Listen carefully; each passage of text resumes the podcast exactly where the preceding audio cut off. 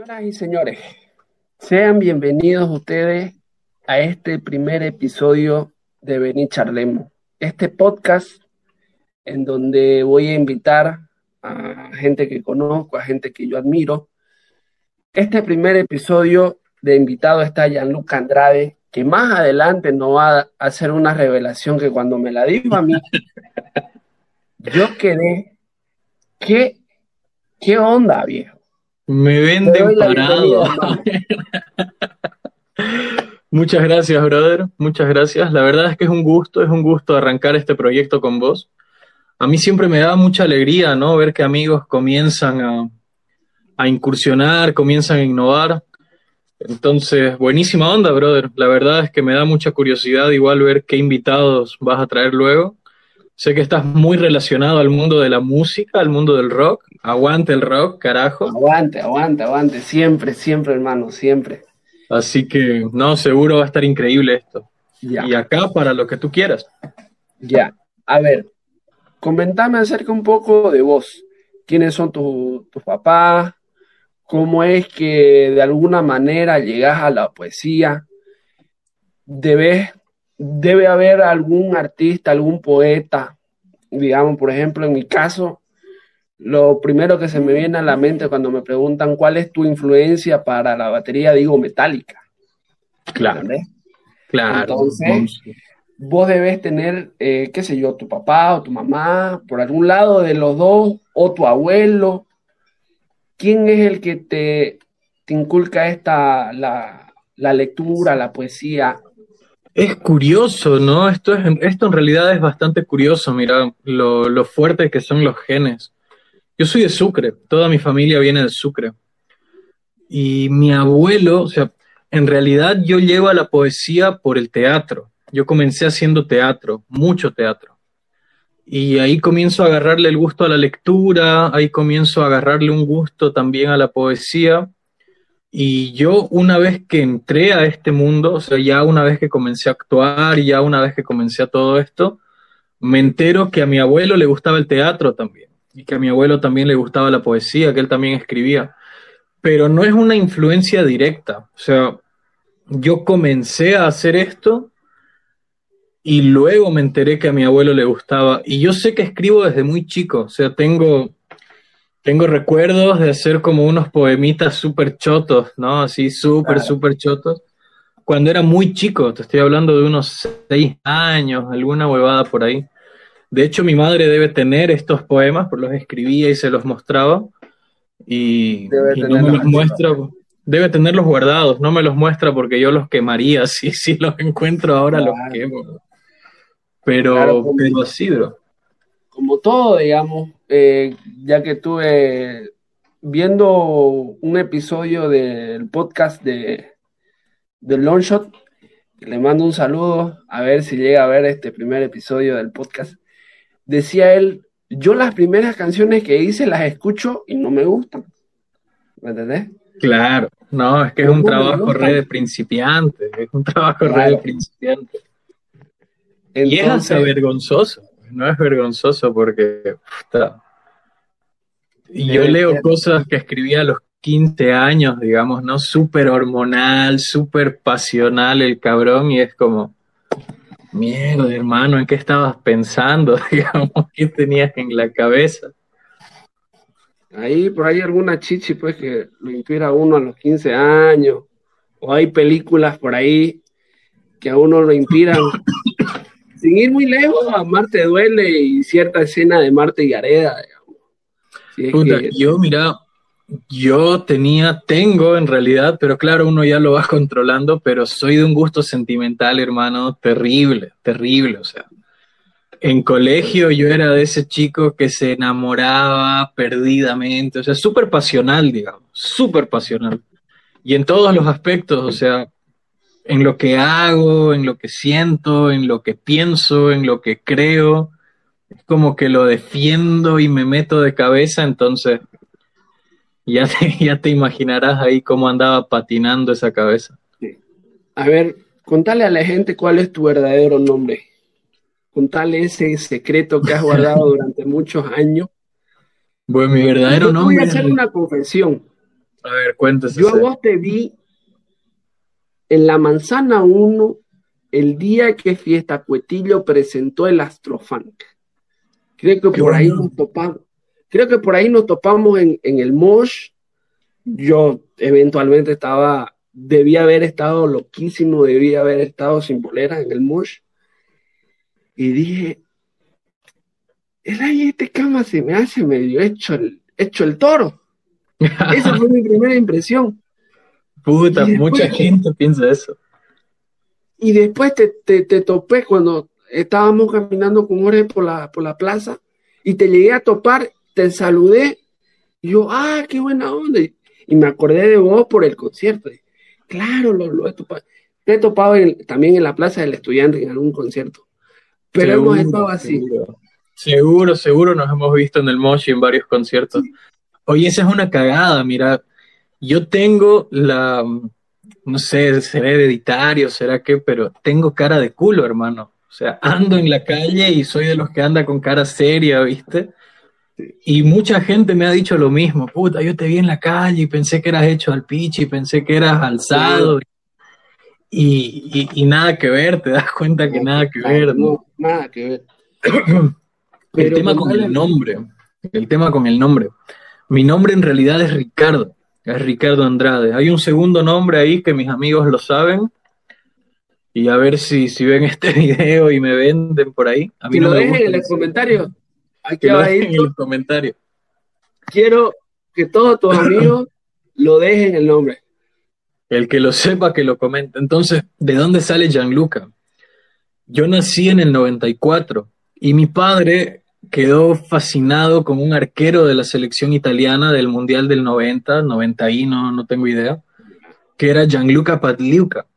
Entonces él dijo, mi hijo se va a llamar Gianluca, se va a llamar Gianluca, se va a llamar Gianluca. Y en mi casa nadie quiso, ¿no? O sea, mi abuela dijo, no, se va a llamar Ricardo como su abuelo y muera la cosa. A mi madre le gustaba otro nombre. Y mi padre me siguió diciendo Gianluca.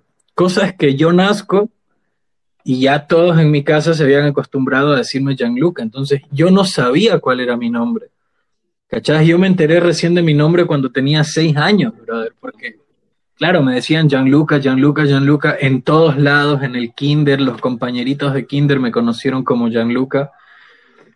Entonces llego a primero básico, así con el uniforme y empiezan a llamar la lista, boludos.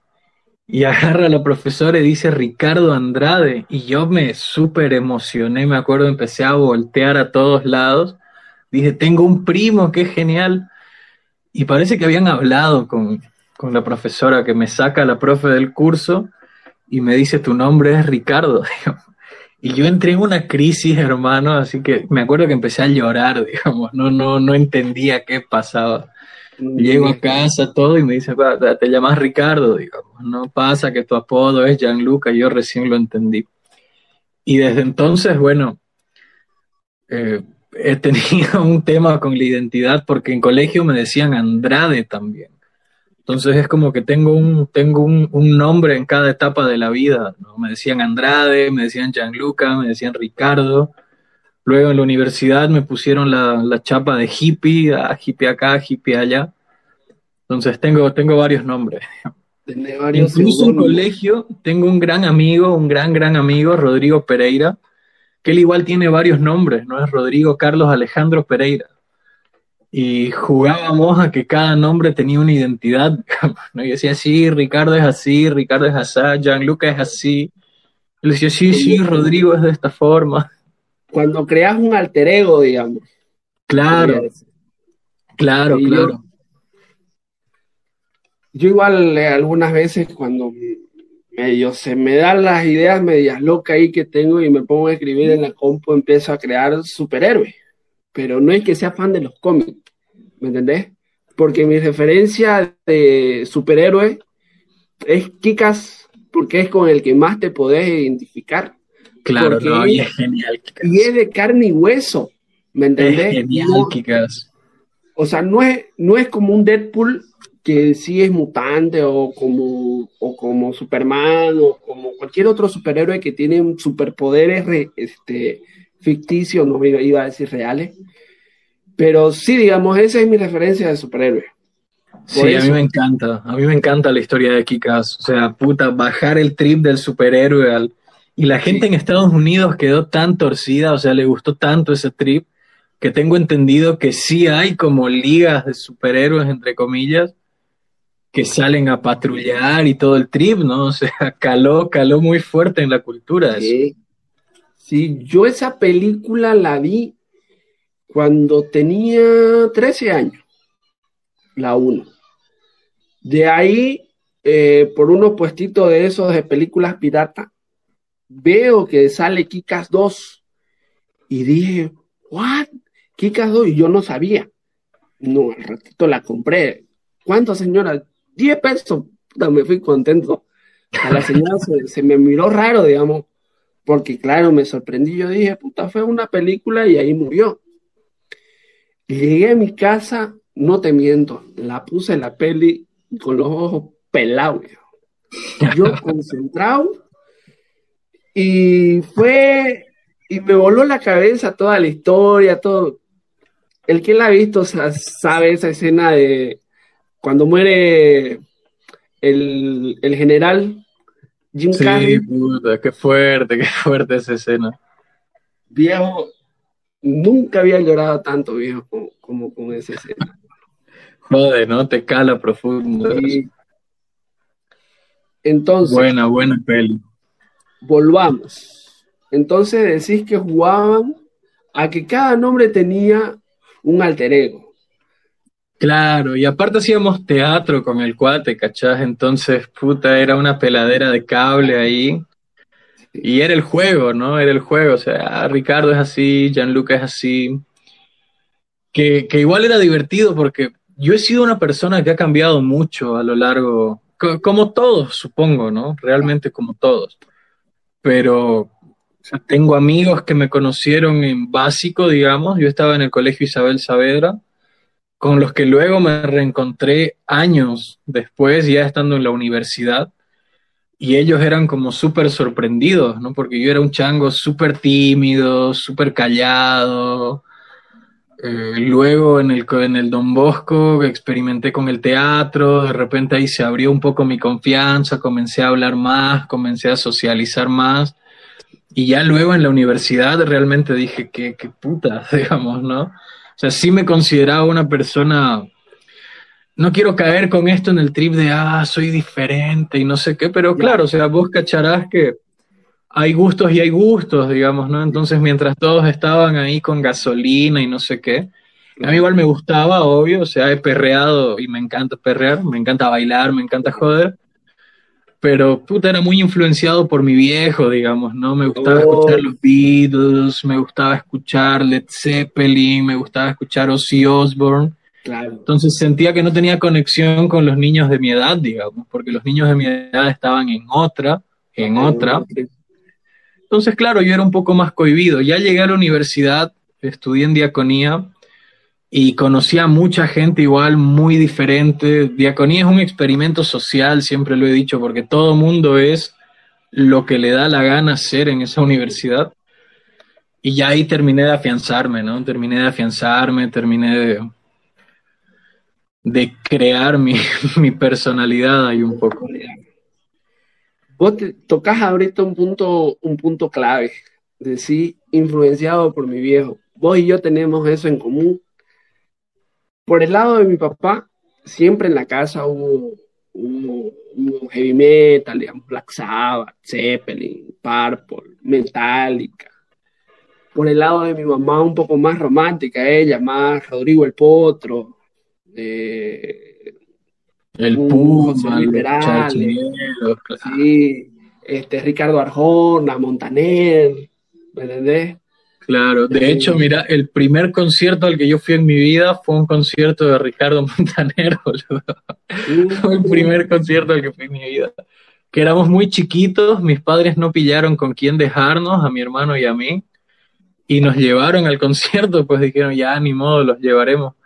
Me acuerdo que a la quinta canción ya estábamos durmiendo y les jodimos el concierto entero, digamos, porque era así, ya, oh. queremos irnos, carajo. Y mi madre es súper emocionada cantando las de, las de Montaner. Claro. iluminada, eterna, enfurecida y tranquila. Nunca entendí, nunca entendí ese verso. Nunca Full lo, metáfora. Full metáfora. nunca lo, nunca lo logré, nunca lo logré entender. Y yo decía, y bueno, pues qué es bipolar la muchacha, ¿Qué, qué pasa ahí? Algo raro. Ahora, volvamos al teatro. Debes haber tenido personajes por ahí que te han costado, con el que te has encariñado, que en algún momento, si te, se te da la oportunidad de volver a hacerlo, decir, lo hago. Si podés mencionar algún personaje con el que vos hayas hecho, este es el Mira, personaje. Hay una obra que me gustó mucho hacer, que no tanto por el personaje, sino por el contexto de la obra. Eh, yo trabajé con el grupo Boyur Teatro, dirigido por Jorge Calero. Honestamente, yo creo que ese grupito de teatro y esa gente, o sea, ese, ese elenco y esos, y esos amigos ahí, deben ser los que están haciendo, eh, están haciendo un teatro diferente, muy distinto al resto de teatro que se está haciendo en Santa Cruz. Este cuate Jorge Calero realmente tiene un sentido de búsqueda, de identidad de, al momento de contar una historia, digamos, ¿no? Yo digo que el, que el sujeto este está de alguna forma reentendiendo la cruceñidad, digamos, reentendiendo lo que es el, no quiero decir el costumbrismo cruceño, pero sí de alguna forma, digamos. Y con él hicimos una obra que se llamó La tragedia de la reina Clitemnestra, que fue una obra súper divertida, que era como, era la adaptación de textos griegos, ¿no? de la tragedia de la reina Clitemnestra. Entonces era la adaptación de textos griegos a un escenario cruceño de, carnaval. Entonces era muy loco porque estaba ubicado, o sea, la historia está ubicada en medio de las, de las guerras de Troya y todo este trip. Y ahí yo interpretaba a, no me acuerdo si interpretaba a Menelao, creo que era Menelao, creo que era Menelao.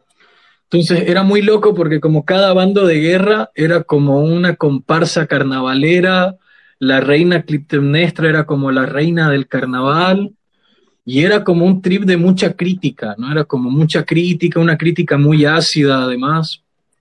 Y fue, fue bastante divertido, fue bastante divertido hacer esa obra. Luego, otra obra que me gustó mucho hacer por lo experimental que fue, y en este caso no actué, sino que estuve como dirección de actores, fue una obra que hicimos con una compañía que se llama Cuarta Pared y hicimos una obra que se llamaba De asesinos y locos, todos tenemos un poco. Entonces, esa obra fue un, un juego de escritura de Yvonne Scarlett, que era como, hay gente que no te agrada en el cotidiano, ¿no? Por ejemplo, estás en el micro y está el tipo que pone música en su parlante, digamos. Sí. Que pone música fuerte en el parlante y vos decís, ah, lo quiero matar, digamos. Entonces, el chiste de la obra era como hacer varias confesiones de asesinatos, ¿no? ¿cachás? Como las personas que, que decís yo a este lo mato, entonces era como escribir la confesión. Y la obra era muy divertida porque toda la, o la primera escena y la última escena ocurrían en el escenario y el resto de la obra ocurría en medio del público. Era muy loco porque los actores hacían fila al momento de entrar junto con la gente del público, iban entrando se abrían los telones, veías como una escena de... Sí actué en esa obra, yo actué de policía en esa obra, en la primera escena. Veías una escena tipo de, de confesionario, digamos, no era un policía que estaba, que estaba interrogando a una chica y de repente se empezaban a parar personas en medio del público a, a contar estos asesinatos. Fue muy divertida esa obra, fue un buen proceso. Creo que esas dos son, son las obras que más, me, que más me han gustado hacer. Wow. Yo, o sea, yo, digamos, nunca en el colegio, nunca fui de los que tenía vergüenza, pero no, no, no me llegó, digamos, esa oportunidad de teatro en colegio. Porque... Yo creo que eso es algo muy rico que ha pasado en mi colegio. Yo estudié en el colegio Don Bosco Y el Colegio Don Bosco ha tenido, ha tenido la suerte de contar con personajes que han sido clave, ¿no? En el cole nos daban como talleres extracurriculares y había de todo, había natación, había fútbol, había básquet, había coro y en medio de eso había teatro. Entonces, el primer profesor de teatro fue el, el señor Cristian Calvo, que yo no estuve con Cristian Calvo, pero era un hippie de aquellos, ¿no? Y formó a una primera generación de, gente que realmente se, se emocionó con el teatro. No lo vio tanto como un hobby, sino que muchas personas lo vieron como una vocación, el tema del teatro. Entonces, luego de eso entró la que fue mi, la que fue mi profesora, mi primera profesora, que se llama Marioli Ursagaste, la cual le mando un enorme abrazo si es que ve esto, que igual, ¿no? Entendía el tema de la actuación de una forma, yo diría casi mística, o sea, casi mística. Y, e hizo que nos enamoremos, o sea, una gran generación de, de ahí se, se enamoró del teatro y comenzó a hacerlo no como un hobby, o sea, mucha gente lo vio como una, como te digo, como una vocación. Entonces de ahí salieron grandes personas, muchos de mis, de mis compañeros, de mis contemporáneos y gente un poco mayor que yo entró a la escuela de teatro y se formó para hacer teatro y ahora se dedican 100% a hacer teatro que esto no es, o sea, que era muy diferente a los otros colegios, digamos, ¿no? Yo me acuerdo que había, por ejemplo, el, el festival, ¿qué se llamaba? Había un festival que hacía como de teatro intercolegial que hacían en el Marista, que no me acuerdo qué se llamaba, y ahí vos te dabas cuenta de la diferencia de, de percepciones, digamos. O sea, era como el teatro de colegio, por un lado, que era un teatro, o sea, mucho más infantil, mucho más... No sé si limitado es la palabra, sino que era más infantil, era más infantil, era, digamos, limitado, digamos, limitado. Y por otro lado... Los mismos personajes de siempre, digamos. Los mismos personajes de siempre, las mismas ideas de siempre. Y por otro lado había este otro grupo que creo yo que realmente estaba en una especie de búsqueda, ¿no? De búsqueda artística. Entonces, es, interesante eso, fue interesante. Me acuerdo yo igual que en el colegio nos hacían, nos hacían ir al, al Paraninfo Universitario a ver obras de teatro. Había una que no me acuerdo, pero hay, había una así, una, una obra costumbrista que me gustó mucho. Eh, Dedo de Ambaiba. Dedo de Ambaiba. Sí, es, esa obra fue con una de las obras con las que más me reí, porque habían, tenía esa comedia, había música, y, yo, digamos, como tal, este, siempre he sido alguien que no, no le da miedo hablar, este, pero en algún momento me, me gustaría experimentar hacer teatro, ¿me entendés? Deberías, deberías porque también lleva, digamos, del teatro al stand-up hay un paso de ese. Sí, totalmente, totalmente. ¿Vos te, te animarías a escribir una rutina de stand-up y hacer comedia? Es algo que he pensado muchísimo, hermano, mucho más en esta cuarentena. Yo creo que sí, yo creo que sí, me gustaría hacerlo. ¿Para qué que me gustaría hacerlo? Sí, por ejemplo, nosotros con un gran amigo en la universidad cuando una de estas materias este, de socialización y todo, la primera materia de la U, nosotros pegamos onda ¿no? Y, dice la, la, licenciada, van a hacer, este, van a recrear alguna escena de, lo que a ustedes se les ocurra. Y yo le dije, hermano, a mí me sale la voz de, de, de cubano, le dije, a mí me sale el personaje de, de, cubano, le dije, yo la hago de cubano, o la sé de camba y de camba veniano y, y ahí improvisamos, algo se nos va a ocurrir, le digo. Y ya yo me, puso mi, mi camisa, así, y entro hecho. Aquí. Oiga, chico. ¿Cómo anda, chico? Que ando buscando a, al Canva. Al Canva, sí, algo así fue el. Y, y como que al público le gustó, digamos, se, se rieron varios por, por la gracia, digamos, que hicimos. Y quiero revivir ese personaje del cubano, quiero revivirlo, pero no sé, hay algo, hay algo que no, no, no, como que digo, no me da para hacer teatro. Lo mío es estar en el escenario haciendo música. Pero digo, el teatro me va a dar otras puertas, me va a dar otra. Claro, totalmente, totalmente. Te enseña a manejar un público, te enseña a manejar un público, te enseña a medirlo, te enseña técnicas de escenario. ¿No? Yo te diría, metele, metele a hacer stand-up de una. De hecho, está este grupo que se llama La Cuarta Stand-up, creo, no estoy muy seguro, un grupo de acá de Santa Cruz, que ha dado unos talleres, ¿no? Pablo Osorio y, y Balú, Balú Pedro Álvarez, han dado unos talleres. Es un gran, pero gran comediante.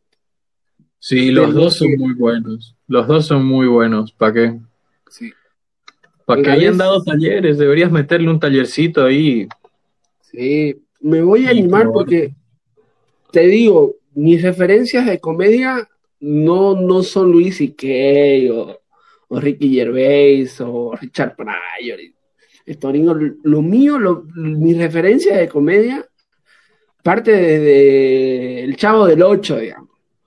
Claro. Parte de, ahí, Franco Escamilla y, y toda esa esa ola de, nuevo surgimiento de comedia en México, Que está pegando muy fuerte, ¿no? México ahorita está en una etapa de, hacer stand-up muy, muy, muy fuerte.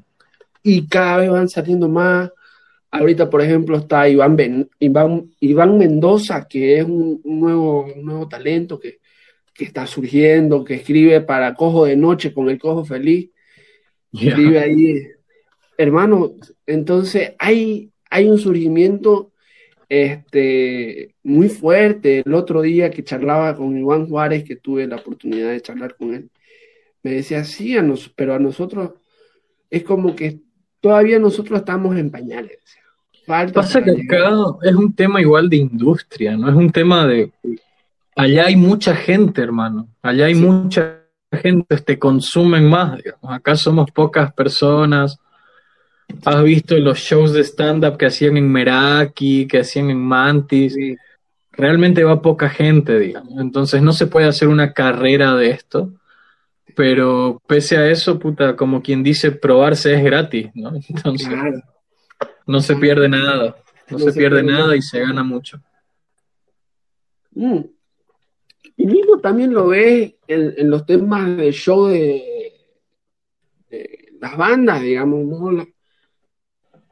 Mira, yo soy uno de los que se queja día y noche, día y noche en, el Facebook.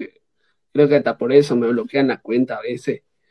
Eh, me, quejo del público, hermano. Yo, puta, a mí me gusta vivir el concierto, pero vivirlo en serio, ¿me entendés? Me gusta que, que, la gente salte, que haya mosh. Y, porque yo me sé, todas las canciones me las sé, viejo, y es increíble me dice mi hermana, ¿cómo, cómo para escribir o para escribir sobre música y esas cosas? Son muy detallistas, pero vos ves mi cuarto y es desordenado. Es más, cuando yo descargo música pirata, o sea, música disco, me descargo disco, me cercioro de que todas las canciones estén en orden en la que está en el disco original. Y, si no están en orden, bueno, busco así en la compu el orden de las canciones y las ordeno y le pongo la tapa del disco y digo ya, ahora sí recién no puedo escuchar el disco. No lo, de red detallista, bien ahí. Sí, con esas cosas, con el tema de la música, yo soy como un neurótico, ¿me entiendes? Tengo ahí una neurosis de un melómano que, que la llamo yo, que ahí por ahí tengo alguna página de Facebook donde escribo cierto tiempo escribo alguna cosita que se me sale. Ya sea algún disco, algún cantante, algo que me sale y, y ahí muestro mi, mi neurosis musical. Buena. Pero, pero voy a, te voy a tomar la palabra y voy a, voy a ver la manera de, de hacer teatro. Yo practicar, digamos, hacerme como algún personajito y trabajarlo, mirarme al espejo, hacer caras, qué sé yo. Sí, loco, sí, re, re. Probarse es gratis, probarse es gratis, así que si te llama la atención, puro metele. Sí. Hay que, hay que ser curioso en el tema del arte, hay que ser curioso, hay que probar, porque algunas veces te llegas a dedicar a algo que vos en tu vida imaginaste. ¿Me entendés? Claro. Vos, vos podés decir, puta, yo cuando era chico quería, quería tocar la guitarra, pero terminé haciendo, terminé haciendo películas, terminé siendo actor, terminé este, haciendo cine, haciendo teatro, por último, lo que te dé la gana, ¿me entendés? Pero lo que sí es, no quiero, no, no, no quiero trabajar en una oficina, no, no me veo. Por eso estudio comunicación, porque sé que si la música o, o- o en el arte no se me da algo, sé que con esta profesión, ya sea haciendo podcast, haciendo algún programa en radio, algo de alguna manera, por último aprendiendo a, hacer este merch o, trabajar con, bandas, trabajar con merch, el tema de manager, de mover este espectáculos, algo, algo voy a hacer relacionado al arte. ¿Entendés? Claro, y es buena onda, es una buena opción estudiar comunicación, ¿no? Porque el arte no solamente, o sea, hay como dos partes del trabajo artístico, ¿no? Uno es hacer arte y el otro es hacerle toda esta cama que necesita el arte, ¿no? O sea, el trabajo de difusión, el trabajo de comunicación, el trabajo de gestión cultural, son, son muchas cosas. Y ahí en eso tenemos mucha falencia acá en, en Bolivia, ¿no? O sea, necesitamos más gestores culturales, necesitamos gente joven con nuevas ideas, con nuevas propuestas, gente que contagie el tema del consumo del arte. O sea, y, y hay que ir abriendo esos espacios, ¿no? Hay que ir abriendo esos espacios. Por ejemplo, el, el primer festival de bandas nacionales al que yo fui fue al Fundando de Santa Cruz del año 2010. ¿Entendés? Habían, habían muchos más festivales en esa época. Yo me acuerdo que habían muchos más festivales. Me acuerdo que yo solo iba por el parche, porque no conocía más. Y yo al parche lo había visto en un programa de PAT que cantaron esa ese tema, el primer tema, ¿no es? Ya llegó el parche. punto. Punto y aparte. Entonces, entonces fue ahí que yo dije, ¿qué es esto? Digamos, hay, hay rap en- acá en Bolivia, dije yo, no, como que por ahí ya yo tenía noción de control machete, por ahí calle 13 así medio, Mm. medio, medio esporádico, digamos, ¿no? Y una prima me dice, va a haber un festival en la Plaza del Estudiante, me dice. Y van a estar esta banda, van a estar el parche. Ahí vi a Fiesta Castillo, lo vi a Don, a Don Billy Castillo. Es más, Doctor Billy Castillo. es más, yo me acuerdo que tenía un Motorola y le mandé un mensaje a mi papá, papá, que mi, mi prima Andrea me llevó a, a un concierto en la Plaza del Estudiante, donde tocó este Don Billy Castillo. Claro, me dice, yo lo conozco a, a Billy Castillo, León Heráldico. Su bajo es más grande que él, me decía. que es verdad, es verdad. Pero, hermano, yo digo, eh, Lo hace hablar a ese bajo. digamos. la, la historia del rock nacional, y se lo digo siempre que lo veo, la historia del rock nacional está resumida en ese bajo, en ese, en ese bajo, en ese sonido gordo. Y hay bandas aparte, o sea, realmente hay bandas. No sé si ubicás, por ejemplo, el grupo Guara. El grupo Guara es un gran grupo boliviano. Dicen que son los Pink Floyd, Son los Pink. Floyd bolivianos, son los Pink Floyd bolivianos. Una de las primeras bandas de rock psicodélico. Después están los de Loucas, está Kraus, o sea, Hemos tenido y tenemos bandas muy buenas. Mira, el otro día en Tiempo de Mosh publicaban así una foto de, León Heráldico este, de hace algún tiempo. Y yo decía, claro, los gringos tienen a Black Sabbath, nosotros tenemos a León Heráldico. Totalmente. Sí, y por ejemplo, tengo un amigo, tengo un amigo que, es bien, bien metalero, pero metalero, metalero, de, de estos viejos ya que hasta se Y me dice, puta hermano, León Heráldico es Black Sabbath, cámbame, decía. Y le tomé la palabra y, y sí, viejo, tenemos, tenemos grandes bandas y no las sabemos aprovechar. ¿Me entendés? Sí, hay un tema ahí que es como de, yo digo que es de baja autoestima, digamos, ¿no? Por ejemplo, voy a mencionar una banda que nada que ver con el rock, un grupo que nada que ver con el rock, pero que es igual un, grupazo, pese a que se hayan vendido a ideologías pelotudas.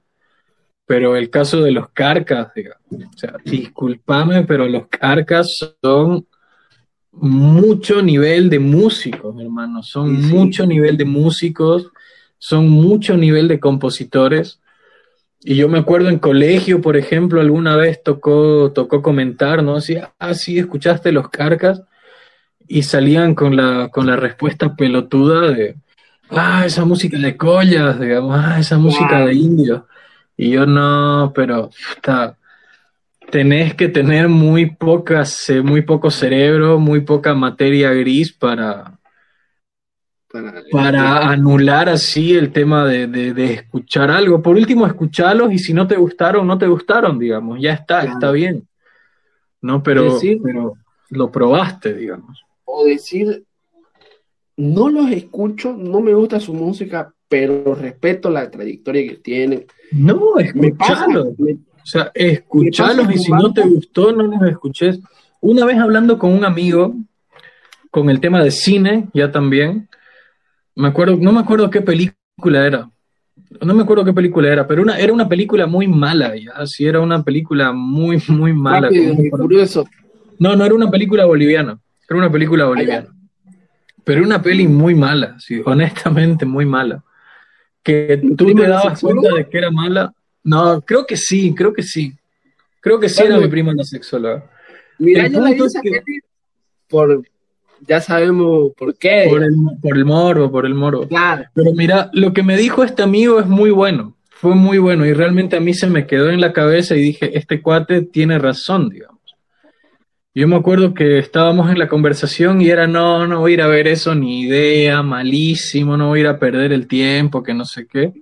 Y este cuate me dijo, anda, mírala anda, mirala y si no te gusta, criticala lo que te dé la gana, criticala en redes sociales, criticala en todas partes.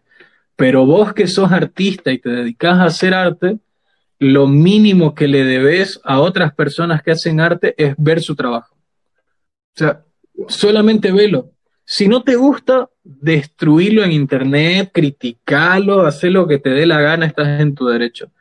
Pero vos le debes a ese otro artista ir a ver su trabajo y como boliviano se lo debes, digamos, porque luego andas ahí quejándote de que ah, en Bolivia no hay, en Bolivia no se hace, en Bolivia esto, en Bolivia lo otro. Sin embargo, cuando sale algo nuevo, ni siquiera tenés la decencia de ir a verlo, digamos.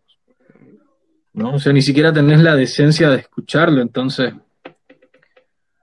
no, no jodás, digamos, no, básicamente, déjate de joder deja de ser un amargo y anda a velo, convencete de que no te gusta realmente. Y si no te gusta, bueno, puedes, puedes hacer lo que querrás, destruirlo, hacer lo que quieras. Pero anda a velo, hombre. Claro, un amigo me vendió el marketing muy bien de muralla. Y la universidad no, no, no, no, no, no, me, no la llegué la peli. ¿No te gustó? no me gustó, hermano. Y eso ¿Dónde que fuiste a verla? ¿Fuiste a verla al CBA? Ajá.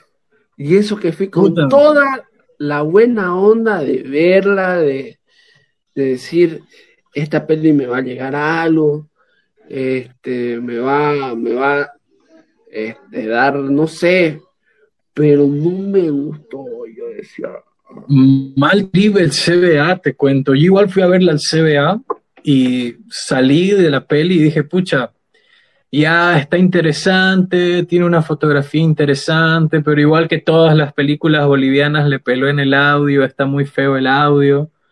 Y salí, salí decepcionado de la peli. Y luego la fui a ver, eh, se presentó en el, ¿qué se llama el cine este que está en el cuarto anillo, en la Banzer? En el, mira, no salgo hace tanto tiempo que ya no me acuerdo qué se llama ese mall. ¿La brisa? En el de las brisas, exacto. Fui a verlo en el de las brisas, se presentó, creo que estuvo como dos fines de semana y era pues otra cosa, el sonido era diferente, la proyección era diferente. Pasa que en el CBA no, no regulan bien el sonido, no ecualizan bien el sonido, entonces te frega un poco la experiencia. Pero es una película que no es para todos, honestamente.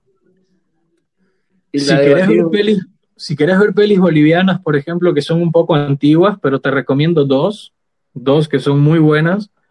El día que murió el silencio es un peliculón, sí, pero es un peliculón, peliculón, que trata un poco, trata de la llegada de la radio a un pueblito en Bolivia, digamos. Y ahí te lo dejo, ¿no? Todas las cosas que ocurren una vez que llega la radio. Y la otra, el cementerio de elefantes, que esa sé que la pillas en YouTube completa, Sí. que es un pedazo de película, pero La, la vi para una materia de la U que nos hicieron ver. Y yo que soy lloronazo, casi, casi. no te parte el alma esa Sí. película, te parte el alma Sí. esa película. Gran actuación de Cristian Castillo. Gran, Gran actuación, gran actuación, ¿para qué que gran actuación? El tal ese Robert De Niro queda chiquitingo. No, no es nadie. Wow. Eh, realmente que hay que hay que ser cuerudo, viejo, en este tema del arte. Hay que, yo digo, seamos cuerudos, apoyemos lo, lo que se hace acá, no de- no, no demeritemos, digamos, porque es, es boliviano, pero también no seamos ese público que porque es boliviano hay que verlo. Miremos con ojo crítico escuchemos música con, con- con oído crítico. Si te gusta, como decías vos, bien. Y si no te gusta, también está bien. Bien Pero- también, digamos, ¿no? Exacto. Pero ya, ya estás consumiendo algo que, que está aquí, digamos. Por ejemplo, a mí me gusta mucho lo que hace este loquito Cruz Santa, que tiene por ahí su, su, su despegue de, este rap medio callejero, pero que a la vez tiene, tiene los pies sobre la tierra. ¿Me entendés?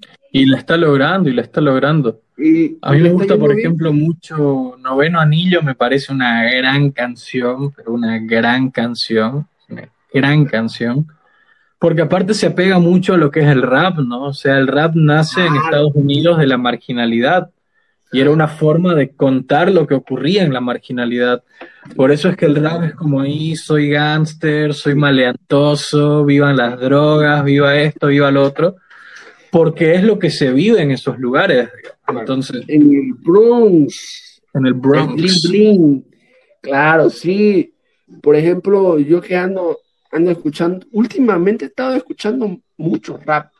Por ejemplo, llegué a Tiro de Gracia gracias a, a Longshot. ¿Me entendés? Entonces él menciona el disco Ser Humano de Tiro de Gracia y dice, yo lo compré cinco veces ese disco, se me rayó, lo volví a comprar, o sea, para que lo compre cinco y dije, "Puta, tengo que escuchar, digamos. Y por ejemplo, vos decías que el rap también tiene todo este rollo del balazo y este, pero ya también como está, está viendo otra cara del rap. Está evolucionando, está evolucionando. Chinaski, Sabino, el mismo Loncho, Tino el Pingüino. De acá, por Sí. ejemplo, te recomiendo escuchar a los chicos de Muña y la Resistencia. Muña y la Resistencia hacen rap, pero ya están haciendo un rap más consciente, ¿no?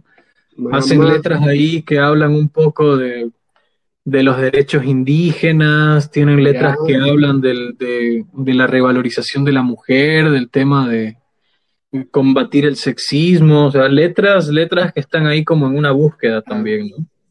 Por ejemplo, la resistencia.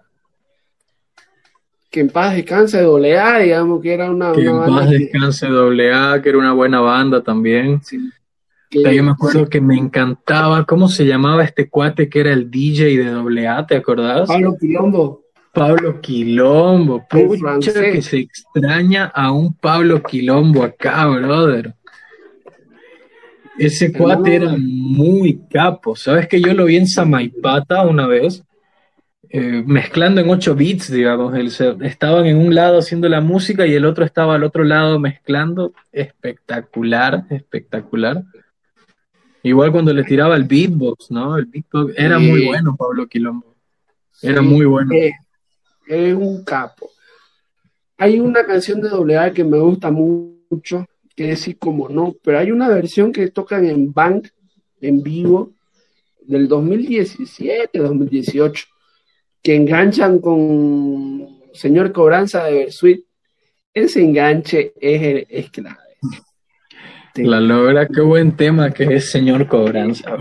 Sí, y en realidad toda, toda la música que se hace en Latinoamérica tiene tenemos relación, porque en México ahorita el corrupto es AMLO, acá es la señora esta que está en el poder pero no nos metamos a política porque no estamos para eso, aquí estamos para charlar de, otras cosas. Eso dejémoselo a, a don Valverde, que él tiene la, la, potestad de hablar sobre eso. Nosotros estamos hartos de ver en la tele eh, coronavirus, muerte, asalto, eh, tantas cosas entonces tratemos de que este espacio sea para que la gente escuche una charla entre amigos, eh, se divierta, se olvide un poquito de los problemas.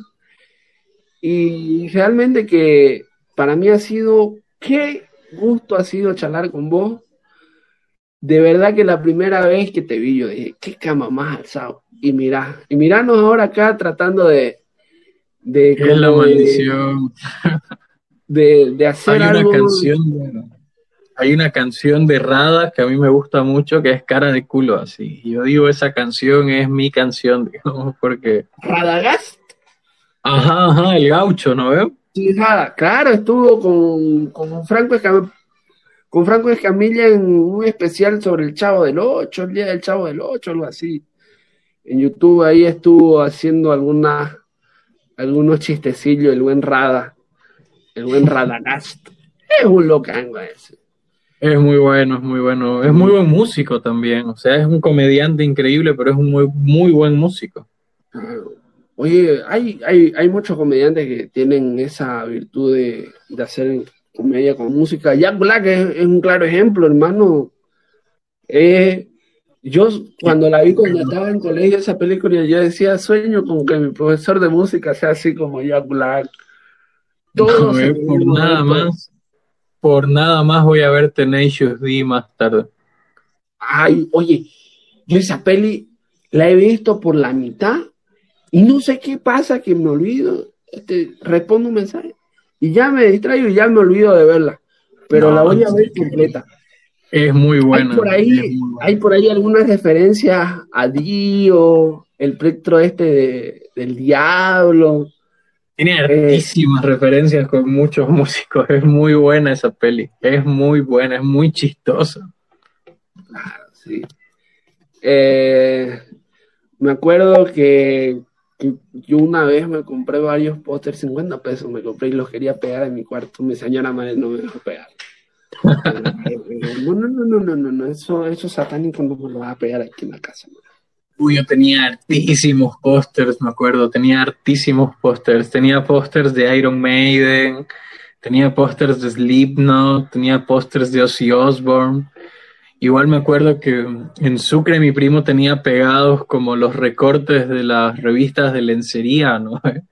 Entonces yo tenía un par de recortes de revistas Incluso hasta ahora la tengo, no sé si se nota, pero la pinté toda mi pared. No se ve. Pero así como estaba todo empapelado y agarré un pedazo de mi pared y dije, ya cada amigo que venga a mi casa pone su firma aquí en esta pared. Y, me escribieron una montonera de huevadas. Yo le metí algunos dibujitos igual ahí. Me gustaba, me gustaba tener cosas en mi pared. Igual con el tema de la poesía, me acuerdo que vi esto de acción poética, no sé qué vaina, ¿no ves? Entonces comencé a poner frases en mis paredes, comencé a hacer toda esta vaina. Claro. Yo toda la referencia de música con poesía la tengo por, digamos, Arjona, vamos a decirlo así, por digamos. Eh, igual Rodrigo el Potro, que era, era prácticamente el un grande para escribir música. No, ah. pero por ejemplo, a ver, eh, The Doors, hermano, pucha, The Doors, eso es, pues Jim Morrison era un poeta, pero por excelencia, digamos, ¿no? Poeta por excelencia. Y aparte toda la vaina que se metía en la cabeza el loco y todo lo que consumía también... También afectaba, ¿no? Pucha, vos escuchás la música de esa época y decís, ¿en qué pedo estaban estos cuates? Así.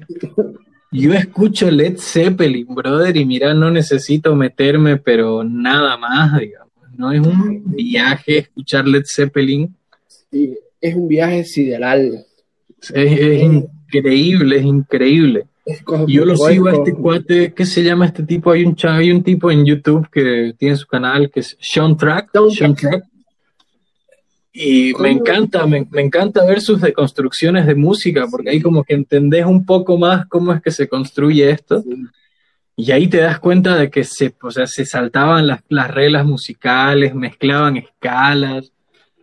Y él mismo lo dijo en alguna de la deconstrucción, ¿no? O sea, esto solo se les pudo ocurrir estando en pedo, no hay más opción. El cuarteto de No es otra gran banda, que a mí me llegó el cuarteto me llegó a los 20 años el cuarteto. Y es chistoso porque mis amigos con los que me juntaban cantaban lo malo de ser bueno. Lo malo de ser bueno. Yo me acuerdo que la primera canción que conocí del cuarteto, mira que ni siquiera me acuerdo cómo llegué a conocerlos. Pero me acuerdo que la primera canción era Yendo a la casa de Damián. Allá. Ah, yendo a la casa de Damián, que me acuerdo que lo veía en la tele, no me acuerdo en qué canal salía, que era un video muy malo, hacía una animación que era mala a propósito, digamos, ¿no? Claro. Era como estas animaciones de, videojuegos, no sé qué. O de Alejo y Valentina, digamos. No, no era tipo Alejo y Valentina, era una animación tipo videojuego. Era una, una animación tipo videojuego de un tipo que caminaba por la calle, digamos. Sí. Y yo me acuerdo que me llamó mucho la atención el tema de las rimas que era todo rimadito, todo súper rimadito, y dije, oh, esto está muy bueno, digamos, esto está bueno, es chistoso. Y ahí lo comencé a escuchar. Son tesoros. Con 20 años me llegó y me llegó en una etapa de cierta, ciertas crisis, ciertas rebeldías, digámoslo así. Y ya, de que cortemos esto, ya te voy a contar otros temas más más allá que no podemos decirlo aquí en vivo. Y, bueno, pues hermanito, la verdad que hemos charlado de todo, ha sido un gustazo tenerte. La verdad que gran persona que sos, tenés, tenés, tenés, ya tenés aquí un homie que, que te va a tirar esquina donde sea y cualquier cosa, cualquier cualquier recomendación ahí ya lo tenés mi, WhatsApp, me, me escribimos más. Y darle, decirle pues a tu gente que te siga ya sea en Facebook, en tus redes sociales, alguna página que tengas donde escribas poesía, algo, algo donde te pueda ubicar la gente, digamos, que no te, que no te conoce. La verdad es que no, no subo mucho material, pese a estudiar comunicación, no subo mucho material pero voy a, ir, voy a ir corrigiendo eso. Pueden buscarme en Facebook, Jean-Luc Andrade, o pueden buscarme en Instagram también. En Instagram estoy como ianluc4, o sea, tipo Gianluca, pero no, ianluc4. y ahí tengo, tengo un poquito de material. Igual más adelante vamos a estar lanzando una plataforma que se va a llamar Lógicas Alternas. Esto así como primicia, te lo cuento. Ya. Vamos a estar lanzando una pequeña revista, entonces yo creo que en unas dos semanas vamos a tener la, página ya, ya, en, ya en redes, así que pueden buscarla. Pueden buscarla. Bueno, sin más que decir, eh, este pequeño primer episodio que vamos a decir así la versión sin, con bajo presupuesto del podcast de Alex Fernández. la versión beta, la versión beta. Sí, la versión beta del podcast, del podcast de Alex Fernández. Yo les doy un gran abrazo a todos, aquí a mi, al homie y a Luca. Gracias, mi bro. aquí vamos a terminar todo. Vamos a darle aquí.